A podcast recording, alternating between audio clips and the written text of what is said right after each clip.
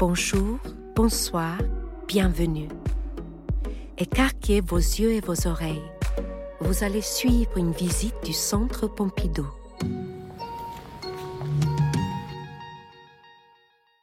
Ce podcast accompagne l'exposition Baselitz, la rétrospective, présentée du 20 octobre 2021 au 7 mars 2022 au Centre Pompidou. Pamela Sticht, commissaire de l'exposition aux côtés de Bernard Blisten, nous présente les enjeux de cette rétrospective et revient sur les débuts artistiques de Baselitz. Avec Baselitz la rétrospective, le Centre Pompidou présente en Galerie 1 la première exposition exhaustive de l'artiste allemand. Quelques six décennies de création, comprenant aussi bien de la peinture, de la sculpture, des dessins que des gravures, sont présentées de manière chronologique mettant en valeur les périodes les plus marquantes du travail de l'artiste. Pour chaque ensemble successif d'œuvres, Baselitz expérimente de nouvelles techniques picturales qui déploient des esthétiques nourries de références variées à l'histoire de l'art. Né en 1938 en tant que Hans-Georg Kern, sous le régime du Troisième Reich près de Dresde en Saxe, l'enfant grandit dans le village de Groß Baselitz lorsque sévit la Seconde Guerre mondiale. Il passe ensuite sa jeunesse, à partir de 1949, sous le régime autoritaire de la République démocratique allemande. Il devient étudiant à l'école d'art de Berlin-Weissensee en 1956, avant de passer la frontière pour Berlin-Ouest, en République fédérale d'Allemagne. Ici, il intègre une classe internationale à l'école des beaux-arts et découvre l'avant-garde enseignée en Allemagne de l'Ouest. Étudiant, il s'intéresse aux artistes au destin non conformiste tels Edvard Munch, Antonin Artaud, Lautréamont ou Vroubel, ainsi qu'aux œuvres d'artistes atteints de déviance mentale. L'exposition débute à ce moment-là, lorsque l'artiste s'affranchit des idéologies artistiques ambiantes pour inventer de nouvelles images au-delà des limites entre figuration et abstraction. Le plus important pour moi, c'était de sentir dans tout ça cette idée de l'avant-garde, de la destruction des tableaux du passé. Avec le temps, ça m'a aidé à me vider la tête une bonne fois pour toutes de tout le poids mort des idées qui me restaient de l'Est. Mais n'allez pas imaginer qu'il m'a fallu plusieurs années pour mener ce processus. Tout ça s'est passé en l'espace d'un seul semestre, où j'ai parcouru toute l'avant-garde. Le semestre d'hiver 1957-58.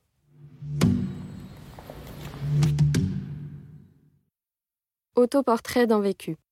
En août 1961, alors que le mur de Berlin vient d'être construit, le jeune Hans-Georg Kern, âgé de 23 ans, adopte le pseudonyme de Georg Baselitz, en référence au village de son enfance. S'il change de nom, c'est aussi parce qu'il a le pressentiment que sa première apparition publique ne passera pas inaperçue. Et c'est ce qui s'est produit. En 1963, sa première exposition d'œuvres à la galerie Werner Katz à Berlin-Ouest, évoquant les atrocités de la guerre et inspirée de ses lectures de textes de poésie ou de théâtre, crée le scandale suivi d'un procès très médiatisé. Parmi les tableaux exposés, certains représentent un homme nu au sexe démesuré. J'avais lu que le poète Brendan Behan avait ouvert sa braguette pendant une lecture publique ça m'a semblé être un puissant geste de provocation. Les œuvres La Grande Nuit foutue ou encore L'homme nu sont confisquées par les autorités de Berlin-Ouest et Baselitz est poursuivi pour atteinte à la pudeur. Nous avons traversé là un moment difficile. D'abord parce que toutes les questions sur mon travail étaient mal posées et par les mauvaises personnes. Deuxièmement, parce que la vente n'a pas marché. De cette exposition, nous avons vendu une aquarelle et une petite toile à un ami marchand. Et ce fut tout pendant deux ans. Cette œuvre intitulée L'homme nu est une allégorie de la guerre. Elle est peinte en 1962, la même année que le tableau G. Antonin, qui représente une tête flottante exposée à l'entrée de l'exposition. Les deux tableaux sont un hommage explicite au texte d'Antonin Artaud. On pourrait même dire qu'il s'agit en quelque sorte d'une interprétation picturale de certains passages de son recueil Le Pesner, traitant de l'abîme, de la solitude et de la douleur du corps, de l'être au monde. À cette époque, Georg Baslitz est encore étudiant à l'école des beaux-arts de Berlin-Ouest. Avec son ami Eugen Schönebeck, qui étudie à la même école, Ils se nourrissent alors des œuvres littéraires et poétiques, notamment d'Antonin Artaud, dont le Pesner vient d'être traduit en allemand. Ils s'inspirent aussi des chants du Mal d'Aurore, du Comte de Lautréamont, ou des livres de Samuel Beckett pour créer des textes programmatiques qu'ils intitulent les manifestes pandémoniques. Les trois originaux sont exposés dans le cabinet d'art graphique en salle 4. Ces textes donnent un cadre à un premier cycle de peinture sombre dont l'homme nu fait partie. Sous fond du procès du haut dignitaire nazi Adolf Eichmann, qui débute en 1961, les jeunes artistes sont révoltés et comptent ainsi exprimer leur rage dans leurs textes comme en peinture. Le titre des manifestes renvoie au palais de Satan, nommé Pandémonium, évoqué par John Milton dans son poème épique Le paradis perdu, créé en 1667. Le Pandémonium est un lieu imaginaire choisi pour faire écho à l'aspect post-apocalyptique de l'Allemagne en 1945, et en cela une critique de la société d'après-guerre. Dans le caniveau gisaient les poètes, leurs dépouilles dans la fange. Leurs ailes ne les ont pas emportés jusqu'au ciel. Ils ont trempé leurs plumes dans le sang. N'en ont pas perdu une goutte en écrivant. Mais le vent a porté leurs chansons et elles ont ébranlé la foi. Premier manifeste pandémonique, deuxième version, 1961.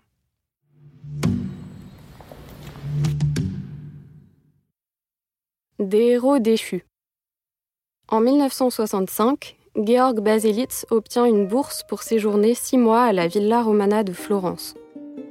Il s'imprègne alors des dessins et gravures des peintres maniéristes.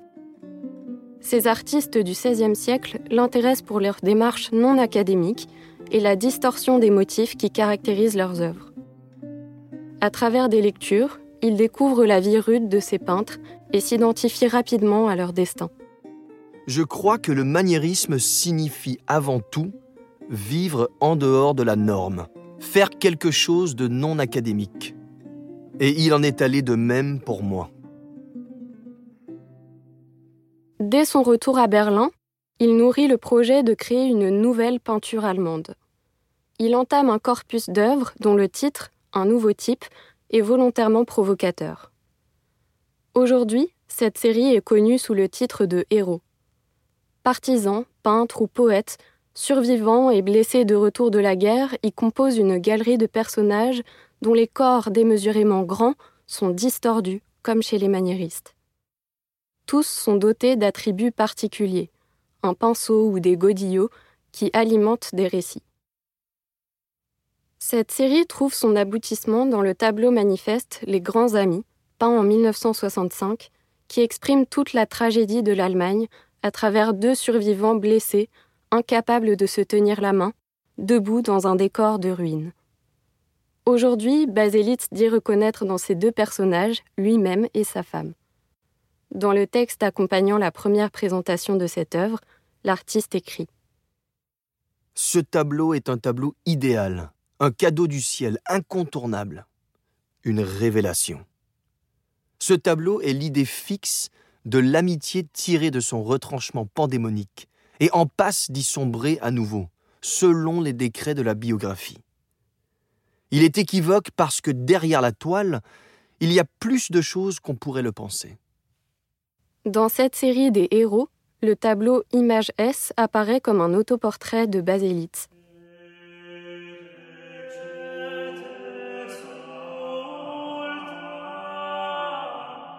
En 1965, pendant sa résidence à la Villa Romana de Florence, Georg Baselitz lit La vie des artistes de Giorgio Vasari, écrit au milieu du XVIe siècle, et s'intéresse au destin d'artistes dont certains sont tragiques.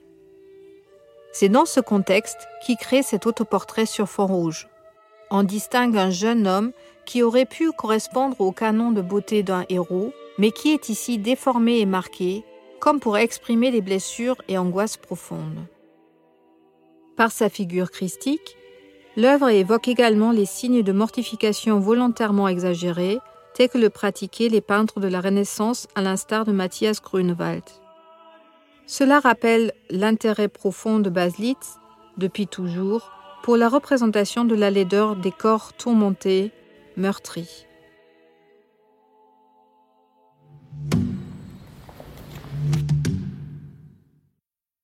Images fracturées. En 1966, Baselitz déménage à la campagne, loin de l'agitation de Berlin et des souvenirs du procès. Il peint de grands tableaux aux motifs ruraux dont les changements de sens se multiplient.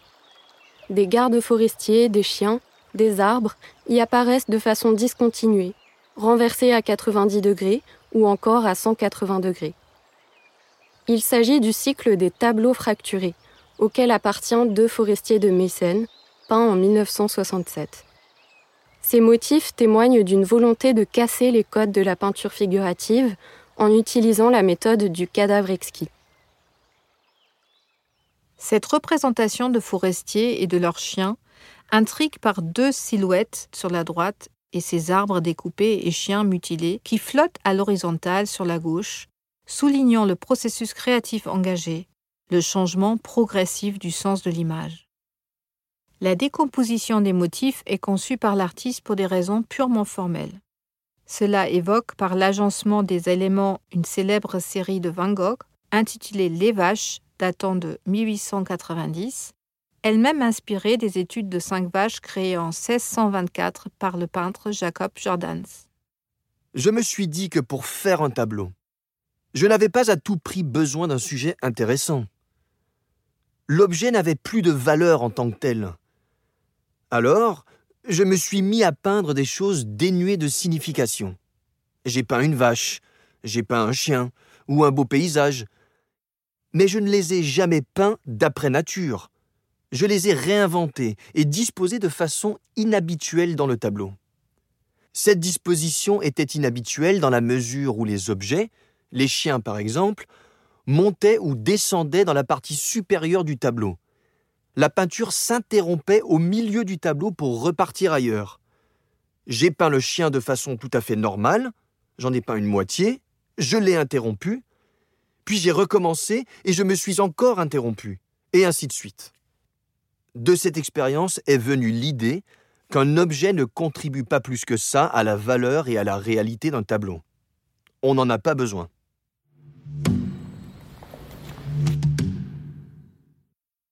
Renverser l'image. En 1968, Baselitz reçoit une bourse de la Fédération nationale de l'industrie allemande qui l'aide à poursuivre ses recherches picturales. Il cherche alors le moyen de continuer à faire des tableaux figuratifs, mais sans être obligé de procéder à une représentation fidèle de la réalité. En 1969, suite au cycle des tableaux fracturés, il débute ses premières peintures aux motifs renversés d'après des portraits photographiés de sa femme, de ses galeristes et de ses amis. En 1970, ces tableaux sont exposés dans une galerie à Cologne et créent l'événement. La même année, la première rétrospective de son œuvre dessinée voit le jour au Kunstmuseum de Bâle. Dès lors, Baselitz, qui peinait jusqu'ici à vivre de son art, va connaître un succès et une notoriété croissante. L'objet n'exprime rien. La peinture n'est pas un moyen d'atteindre une quelconque fin. La peinture est autonome. Et je me suis dit, puisque c'est comme ça, je devrais prendre quelque chose de traditionnel dans la peinture, sur le plan du motif, c'est-à-dire un paysage, un portrait, un nu, et le retourner et le peindre tête en bas. C'est la meilleure méthode pour vider ce qu'on peint de son contenu. Quand on peint un portrait tête en bas, on ne peut pas dire ce portrait représente ma femme et je lui ai donné une expression bien particulière. Avec cette méthode, aucune interprétation littérale n'est possible. Dans Le Faucon, peint en 1971, Baselitz utilise le même principe du renversement du sens de l'image en employant un motif qui lui est cher. Les oiseaux sont en effet un des motifs de prédilection de Baselitz. Enfin, il aimait les observer autour des étangs près de sa maison, où se trouve une allée forestière nommée Zanteichdamm. Adolescent, il assiste ensuite le photographe naturaliste Helmut Drexler pour son catalogue intitulé Teichsommer, l'étang en été. J'étais ami avec un photographe animalier. Je l'ai aidé à photographier des oiseaux qui vivent autour des étangs, ce qui a donné un livre dont il m'a fait cadeau. C'est devenu une sorte de livre de motifs. Il y avait des aigles dans le lot, des balbuzards en fait, qui sont quand même des aigles. Mais ce n'est pas une référence programmatique. Ces oiseaux ont une personnalité marquée. On peut leur prêter une charge symbolique. Ici, le faucon est peint de la manière la plus réaliste possible, dans un paysage flou et indéfini, l'ensemble étant volontairement décalé du centre par une bande de peinture uniforme, dont la partie gauche est surpeinte par des coups de pinceau énergiques blancs. Baslitz juxtapose ainsi dans cette composition le style réaliste, figuratif, à celui de l'expressionnisme abstrait. Ces deux styles sont a priori définis comme incompatibles par les représentants de la peinture figurative et par ceux de la peinture abstraite. Baslitz cherche encore une fois à dépasser les limites formelles et idéologiques.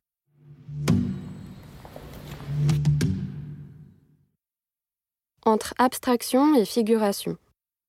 En 1975, le succès de Baselitz est désormais bien installé. Il a déjà eu plusieurs expositions rétrospectives, les commandes se multiplient, un catalogue raisonné de son œuvre gravée est publié. Il voyage cette année-là à New York et à Sao Paulo, où il est invité à participer à la Biennale d'art contemporain. Il s'installe ensuite avec sa femme, Elke, et ses deux fils dans le château de Dernebourg, en Basse-Saxe. Il y commence une série de tableaux peints dans un style proche de l'expressionnisme abstrait, avec une palette de couleurs très contrastée. Ce changement de style est caractéristique de Baselitz, qui décline ses tableaux par série. Ses recherches régulières lui permettent de créer ce qu'il appelle des images nouvelles. Si je devais regarder vers l'avenir aujourd'hui, je ne saurais pas dire ce qui peut encore arriver. Quand même avec le recul, chaque jour et chaque année ont apporté tant d'événements et de découvertes qu'on pourrait éventuellement les répartir en chapitres thématiques, mais en aucun cas en une progression linéaire. Il n'y a pas le moindre progrès là-dedans, au sens par exemple d'un perfectionnement. Bien sûr, il existe différentes structurations possibles de l'œuvre à partir des ruptures existantes. Vous pourriez remarquer, ça là, c'est une phase, elle se compose de 50 tableaux, puis vient une autre phase de 30 tableaux. Dans le tableau Boulot, livre scolaire russe, peint en 1975, Baselitz fait ressurgir ses souvenirs d'enfance dans le but de travailler une technique nouvelle. Ayant été scolarisé en République démocratique allemande, Georg Baselitz reprend ici le motif d'un livre scolaire russe qu'il a conservé. Depuis l'image renversée qu'il peint dès 1969, son style devient plus abstrait. En effet, l'artiste s'oblige à suivre des méthodes pour expérimenter ce qu'il appelle la nouvelle image. La palette est volontairement limitée, les silhouettes d'arbres apparaissent à travers des aplats de couleurs qui donnent tantôt un effet de profondeur, tantôt un effet de clarté. On peut également observer des jeux de densité de matière. Parfois elle est plus épaisse, parfois diluée jusqu'à créer des coulures. L'ensemble invite ainsi à déambuler visuellement dans cet espace pictural intrigant.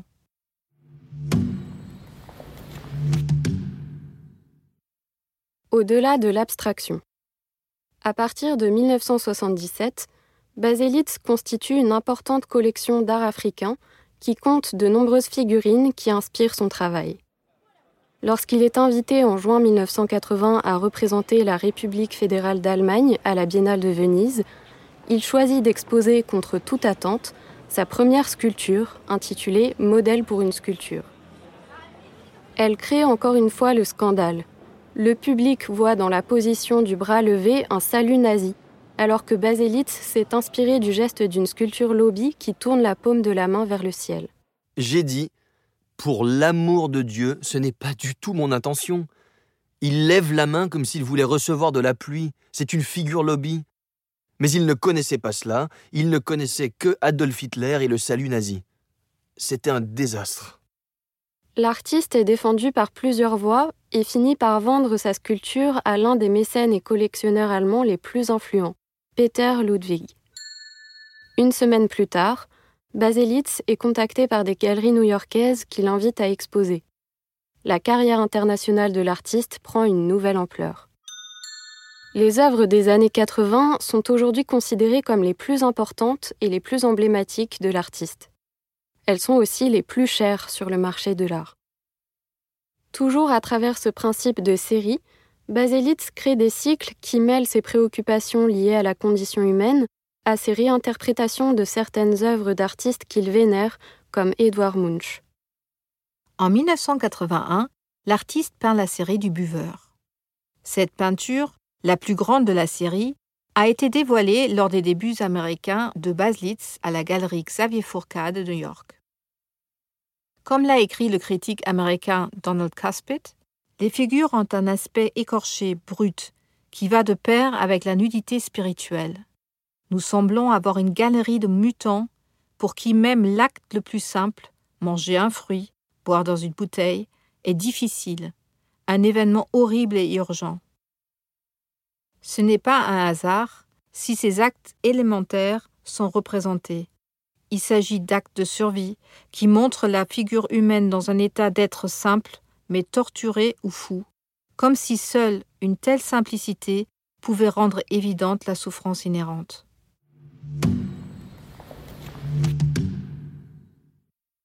La poésie du quotidien. En parallèle de la peinture, Baselitz crée des dessins et des gravures à travers lesquels il explore les divers motifs et styles qu'il décline dans ses séries de tableaux.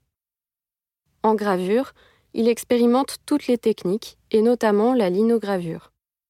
Mais l'inogravure ne donne pas corps à de nouvelles images, mais répète ce que j'avais fait en dessin et en peinture, tout comme les dessins existent cent fois au sein d'un même travail. Vous ne pouvez pas tricher dans la gravure à la faveur de corrections. Je ne trouve rien de bien à cette tricherie, qui n'est pas le but recherché. C'est pourquoi j'utilise dans la linogravure aussi peu de lignes que possible.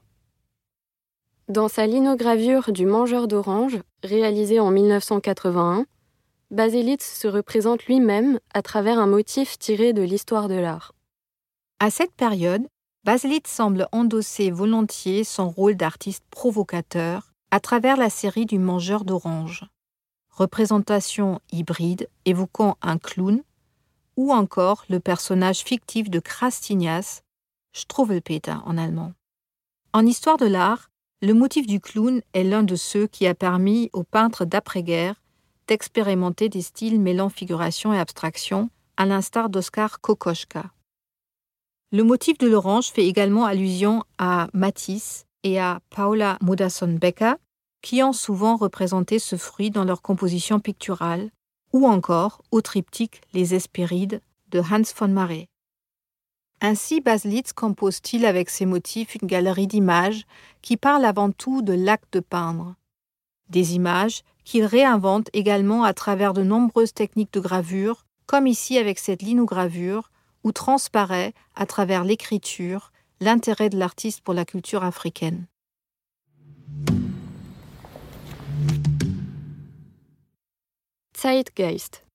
En 1982, alors que le succès de Baselitz continue d'augmenter, l'artiste peint toujours des sujets du quotidien, dans un ensemble de tableaux de plus en plus mélancoliques. Certaines peintures sont inspirées d'autoportraits d'Edvard Munch, d'autres représentent le père de l'artiste regardant par la fenêtre. Une des séries les plus emblématiques de l'année 1982 s'intitule Homme au lit. Elle est montrée la même année dans l'exposition Zeitgeist au Martin Gropiusbau de Berlin.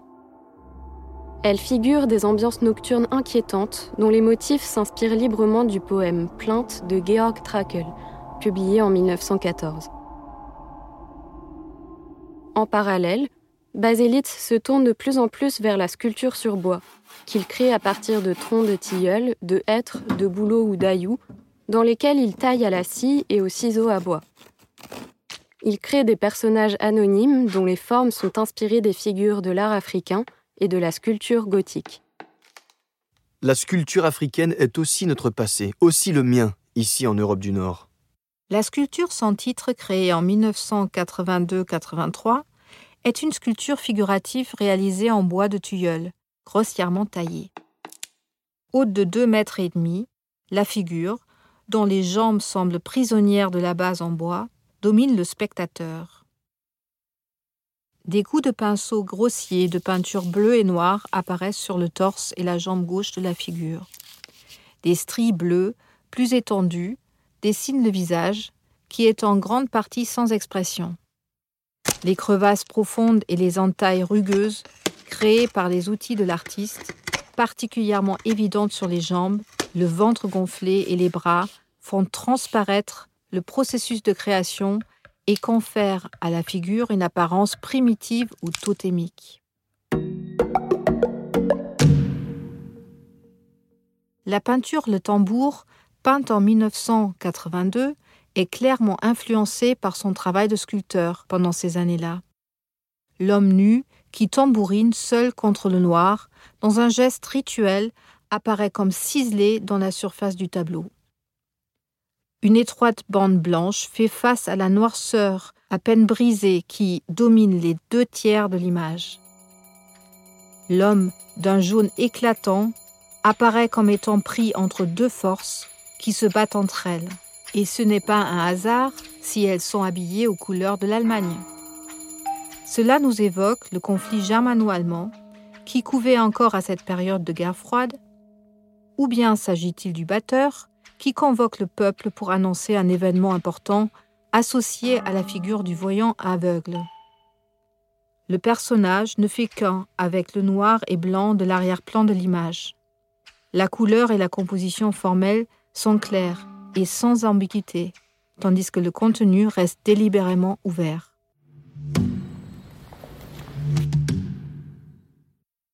L'espace des souvenirs. En novembre 1989, alors que le mur de Berlin vient de tomber, Baselitz plonge dans ses souvenirs d'enfance. Inspiré par les femmes qui ont reconstruit la ville de Dresde, bombardée en 1945, il crée la série de sculptures Femmes de Dresde en 1990. C'est aussi l'année de sa première exposition rétrospective en RDA, en plein processus de réunification des deux Allemagnes. Entre 1991 et 1995, il débute un nouveau cycle composé d'une série de 39 tableaux monumentaux intitulés Tableaux sur un autre.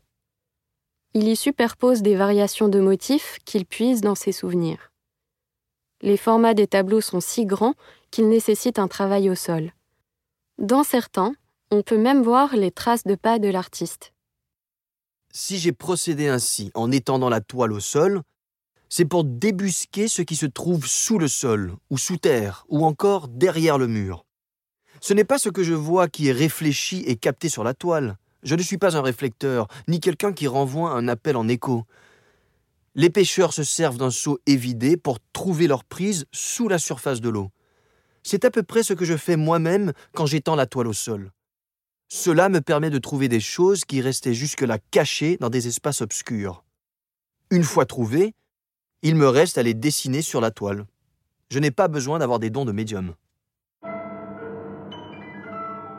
Dans Tableau 8, datant de 1991, la toile est composée de nombreuses couleurs aléatoires décalées du centre, laissant un bord blanc sur le côté gauche du tableau. Au milieu, six cercles noirs semblent déranger une certaine structure harmonieuse. Depuis ses premières créations, Baselitz s'intéresse à ce qui crée une disharmonie afin de créer une vibration visuelle, une énergie qui interpelle le regardeur. Cette combinaison ornementale de disharmonie suscite peut-être une impression de désespoir, mais elle n'est qu'une façon de repousser, de retarder le confort. Car passé un certain moment, on fait le constat étrange que la beauté, c'est-à-dire l'harmonie, se réinstalle à partir de la disharmonie.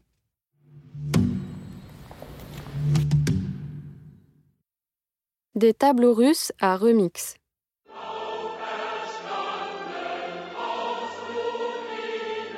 Au milieu des années 90, Baselitz a accès aux dossiers que la Stasi avait établis sur lui et sa famille restés en RDA. Il y découvre avec stupeur qu'il était soupçonné d'espionnage occidental et qu'il était surveillé depuis l'adolescence. Ça a été une expérience éprouvante pour moi. Avec quelle intensité on m'avait observé en consignant la moindre conversation, le moindre de mes pas. Quand j'en ai pris conscience, toute la misère de cette époque est remontée à la surface. Après cette découverte, il se penche jusqu'en 2005 sur ses souvenirs de jeunesse est-allemande et revisite l'imagerie de propagande diffusée en RDA dans une série intitulée Tableau russe. En 2006, Baselitz emménage avec sa femme en Bavière, au bord du lac Ammersee. Cette nouvelle étape le pousse à revenir sur son propre travail et sur ses sources d'influence. Dans une série intitulée Remix, il réinterprète ses anciens tableaux en utilisant des matières et des techniques différentes. Il retravaille les compositions et y ajoute de nouvelles références. C'est un jeu passionnant, un passe-temps que je recommande. Ce qui en ressort, c'est un approfondissement de tout ce que vous avez vécu et un grand assouvissement, une grande confirmation. Beaucoup des colères que j'avais autrefois ont disparu, tout simplement. La peur de l'isolement aussi a disparu. Quand on vient de Saxe, on voit des fantômes partout. C'est fini. Dans le tableau Brunissement, peint en 2009, Baselitz reprend un motif issu de ses souvenirs de la guerre. Tourné à 90 degrés vers la droite, une silhouette est habillée d'un manteau marron, caractéristique des habits de la police paramilitaire nazie, notamment appelés die Braunhemden ou les chemises brunes. S'agit-il ici d'un souvenir d'enfance de l'époque nazie, de la guerre? J'ai joué avec des munitions, j'ai joué avec des soldats, j'ai mangé dans la cuisine roulante, il n'y avait pas cours. L'école où nous habitions était réquisitionnée par les soldats qui avaient leur station radio au sous-sol. Il y avait la fuite et les tirs, ma mère, mes frères et sœurs qui criaient, et surtout les innombrables réfugiés qui pensaient que la fin du monde était proche. C'était un chaos absolu, un monde apocalyptique dans lequel tu devais prendre garde où tu mettais les pieds.